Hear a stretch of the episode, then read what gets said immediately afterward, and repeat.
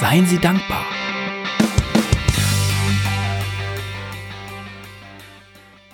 Guten Tag, hallo und ganz herzlich willkommen hier bei mir im Leben führen Podcast mit mir, Olaf Kapinski. Die heutige Episode wird ein kleines wenig anders. In der heutigen Episode kümmere ich mich ein bisschen wieder um den Lebenteil vom Titel von Leben führen. Wie Sie wissen, ist es für mich genau das Gleiche. Leben und Führen darf nicht oder sein, deswegen glaube ich auch nicht an Work-Life-Balance, sondern das darf das Gleiche sein, weil es den gleichen Prinzipien folgt. In der heutigen Episode nehme ich mir mal ein Thema vor, wo ich mir zwei Reaktionen vorstellen kann. Die eine Reaktion, glasige Augen, was macht der denn jetzt? Und die andere Reaktion, ah ja, natürlich, wurde ja mal Zeit. Dazwischen gibt's nicht allzu viel. Das Thema heute ist Dankbarkeit. Einer meiner Grundüberzeugungen ist es mittlerweile, dass wir aus einem einzigen Grund hier sind. Und der ist es, dass wir uns gut fühlen sollen.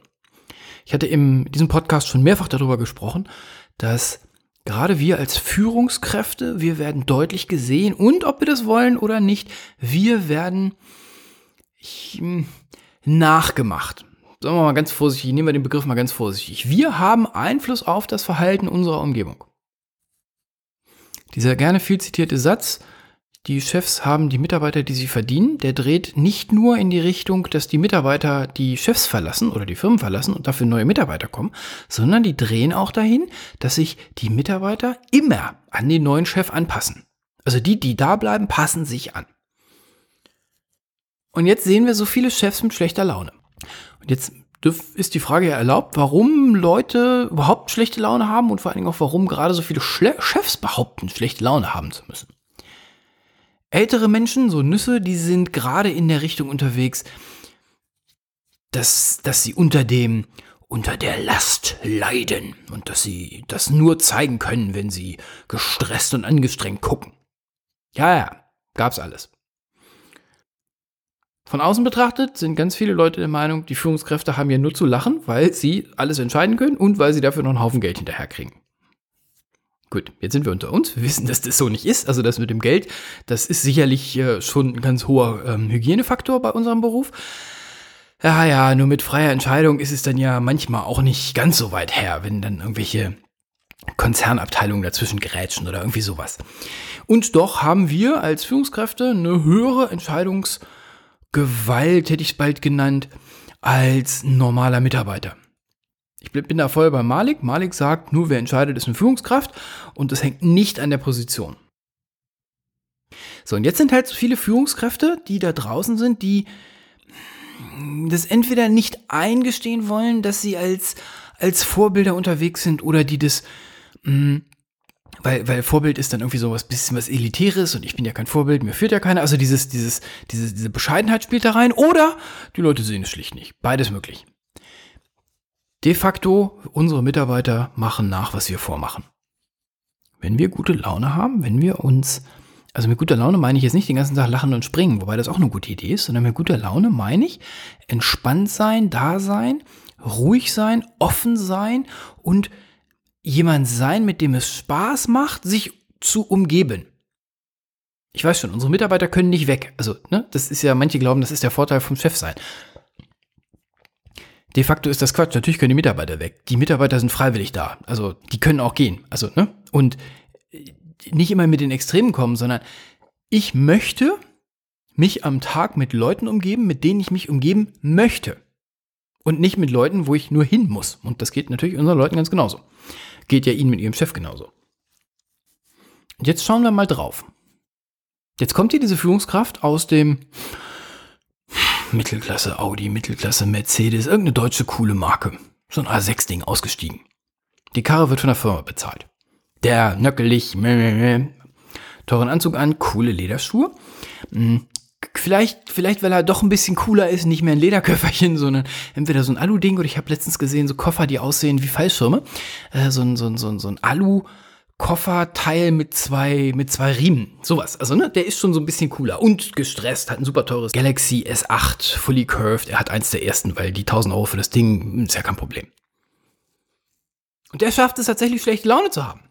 Der kommt hin, 50 Leute hören, was er sagt. Also wenn er was sagt, dann machen die Leute das. Also, ne, sie wissen schon, in welchem Rahmen ich jetzt denke. Hm, der ist eine große Nummer, der kann Entscheidungen treffen, der hat ein Budget von ein paar Mios. Alles gut. Der ist verheiratet, der hat ein Haus.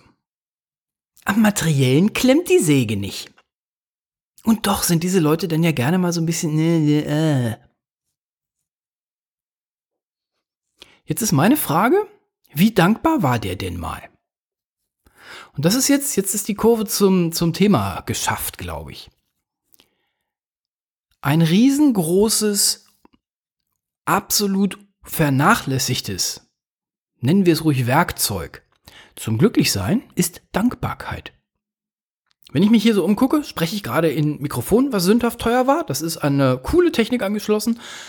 Alles schön. Ich habe eine, ich gucke auf meine Arbeitsküche, total klasse Ding. Ich habe unten ein cooles Auto. Gut, ist jetzt ein bisschen teurer im Unterhalt, als ich dachte, aber insgesamt ganz viele Dinge, die ich mir quasi jeden Tag einmal vor Augen halte. Was für schöne Sachen ich habe, was für großartige Sachen ich habe und dass ich immer noch, also jetzt sind wir wieder ein bisschen immunitären, ich kann mir noch andere coole Sachen leisten. All dieses, all das ist da. Jetzt sitze ich hier gerade und nehme auf und draußen ist wieder so ein Wetter, was ich nicht entscheiden kann, wann es anfängt zu regnen. Also es regnet, da bin ich 100 Pro von überzeugt. Jetzt ist es natürlich ein bisschen schwierig, dafür dankbar zu sein. Hm. Verstehe ich schon, im NLP haben wir die Technologie des Reframings. Das heißt, Sie können sich das ganze Ding so schön reden, dass Sie sagen, hey, Sie sitzen ja hier drin und hier drin ist ja warm. Und es könnte ja draußen auch stürmen und hageln. Das stimmt, das ist Masterstoff, das brauchen wir jetzt am Anfang noch nicht. Wann waren Sie das letzte Mal dankbar dafür, dass Sie Chef, Chefin waren? Wann waren Sie das letzte Mal dankbar dafür, dass eine Organisation Ihnen Ihre Truppen anvertraut? Waren Sie überhaupt schon mal dankbar dafür? Schreiben Sie mir mal. olaf.leben-führen.de Es gibt einen Grund, warum in jedem, also wirklich in jedem halbwegs ernst gemeinten Lebenscoaching-Programm immer eine Dankbarkeitsstrecke dabei ist. Dass die Leute die Augen aufkriegen für das, was, was sie haben. Es ist ja so einfach frustriert zu sein. Nachrichten an, halbe Stunde durchlesen, Google News durchlesen, halbe Stunde, dann weiß ich wieder, wo der Atomkrieg tobt. Da ist ja, da kriegt er schlechte Laune bei. Und das lenkt den, lenkt den Fokus ab. Wir brauchen nicht weit zu fliegen und wir sind in Ländern, wo fast alles, was wir hier in Deutschland für selbstverständlich erachten, Luxus ist. Und ich meine damit Basics wie per elektrisch warm gemachtem Wasser, also man braucht den Wasserhahn hier bei mir zumindest nur aufzumachen und in kürzester Zeit kommt knallheißes Wasser raus. Das ist nicht überall so. Fußbodenheizung, ja, purer Luxus. Dass wir hier in Deutschland, ich glaube, ein Single wohnt auf 54, irgendwas Quadratmetern. Purer Luxus. Da müssen sie nicht weit fliegen, um von diesen Sachen weit weg zu sein. Den dürfen wir uns, glaube ich, hin und wieder mal auf der Zunge zergehen lassen, wie gut wir es hier haben. Um wegzukommen von der ganzen materiellen Welt, wir können verreisen ins beliebige Ausland. Ich glaube, Deutschland ist das Land, wo wir, also als Deutsche, die geringsten Hürden haben, nach irgendwo hinzukommen. Wir können in, zumindest sagen wir mal, in so, Nordamerika und Europa und größere Teile von Asien da einfach hinreisen. Also damit meine ich, wir brauchen die Sprache nicht zu sprechen.